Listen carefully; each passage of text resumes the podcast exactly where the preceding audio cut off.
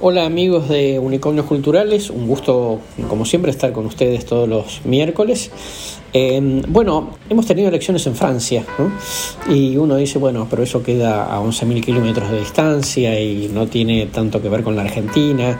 Bueno, hay algunas cosas, digamos, que, pasaron que, son interesantes, ¿no? Como que se haya licuado, digamos, la moderación del centro derecha y la centro izquierda hasta prácticamente desaparecer, que se agudizaron los extremos, ¿no?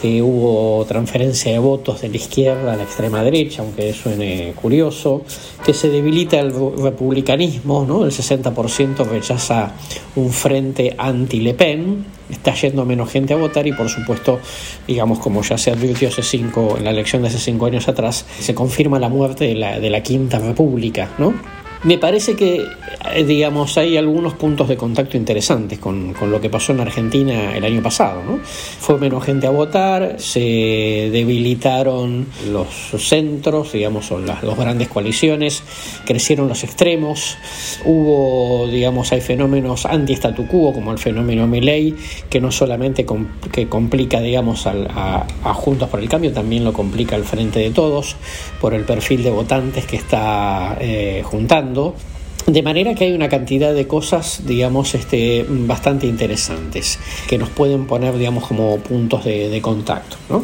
En, un, en cuanto a, las, a, a, algo de las tendencias este, electorales.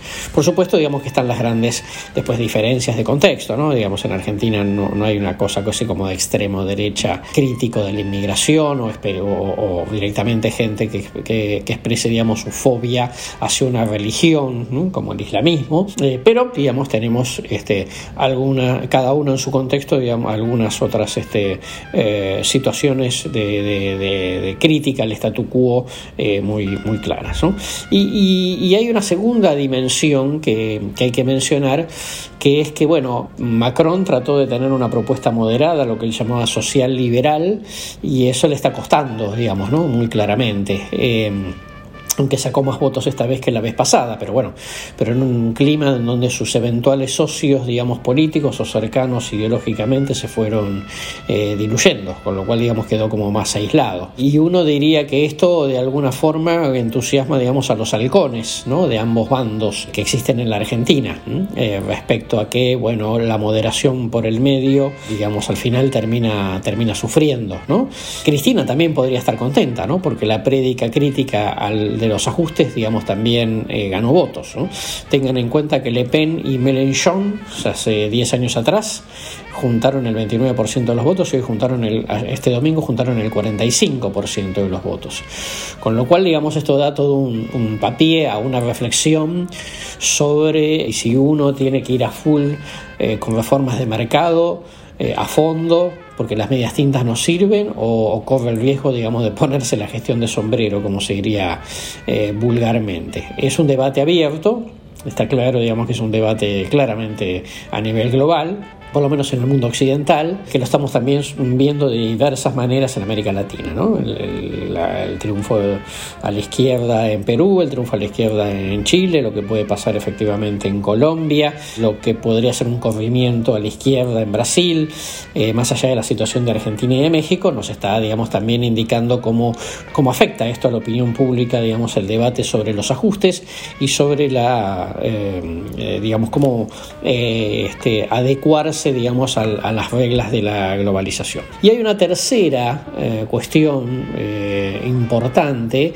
que es la manera de hacer campaña. ¿no? Porque Macron, por primera vez desde que existe la Quinta República, hizo un solo acto eh, de campaña. Este, mientras que estuvo concentrando en la crisis de Ucrania, parlamentando con Putin, mostrando, digamos, como que era su perfil de estadista, ¿no? Como que de esa manera la gente valoraría a un mandatario que está focalizado en los asuntos de Estado, mientras que la oposición estaba entretenida, digamos, en las menesteres electorales. Pero bueno, tampoco debatió con nadie, usó la estrategia de la indiferencia y claramente, digamos, le salió mal, ¿no? Lució altanero, despreciativo con el común de la gente. Después, cuando aparecieron los chalecos amarillos, digamos, algo se moderó. Pero básicamente esto nos recuerda ¿Para qué diablos están las campañas electorales? ¿no?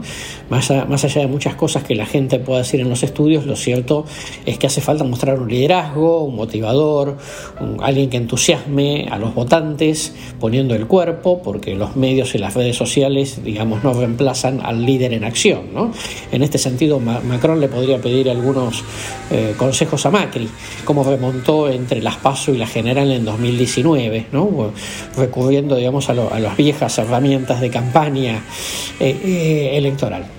Diría yo que todo esto, digamos, encierra una serie de debates globales sobre las tendencias de la opinión pública, la adecuación, digamos, a, las reglas este, de la economía contemporánea eh, y el rol, efectivamente, de las, de las campañas en un marco, digamos, claramente de fragmentación social y cultural. Que tengan una linda semana y felices Pascuas.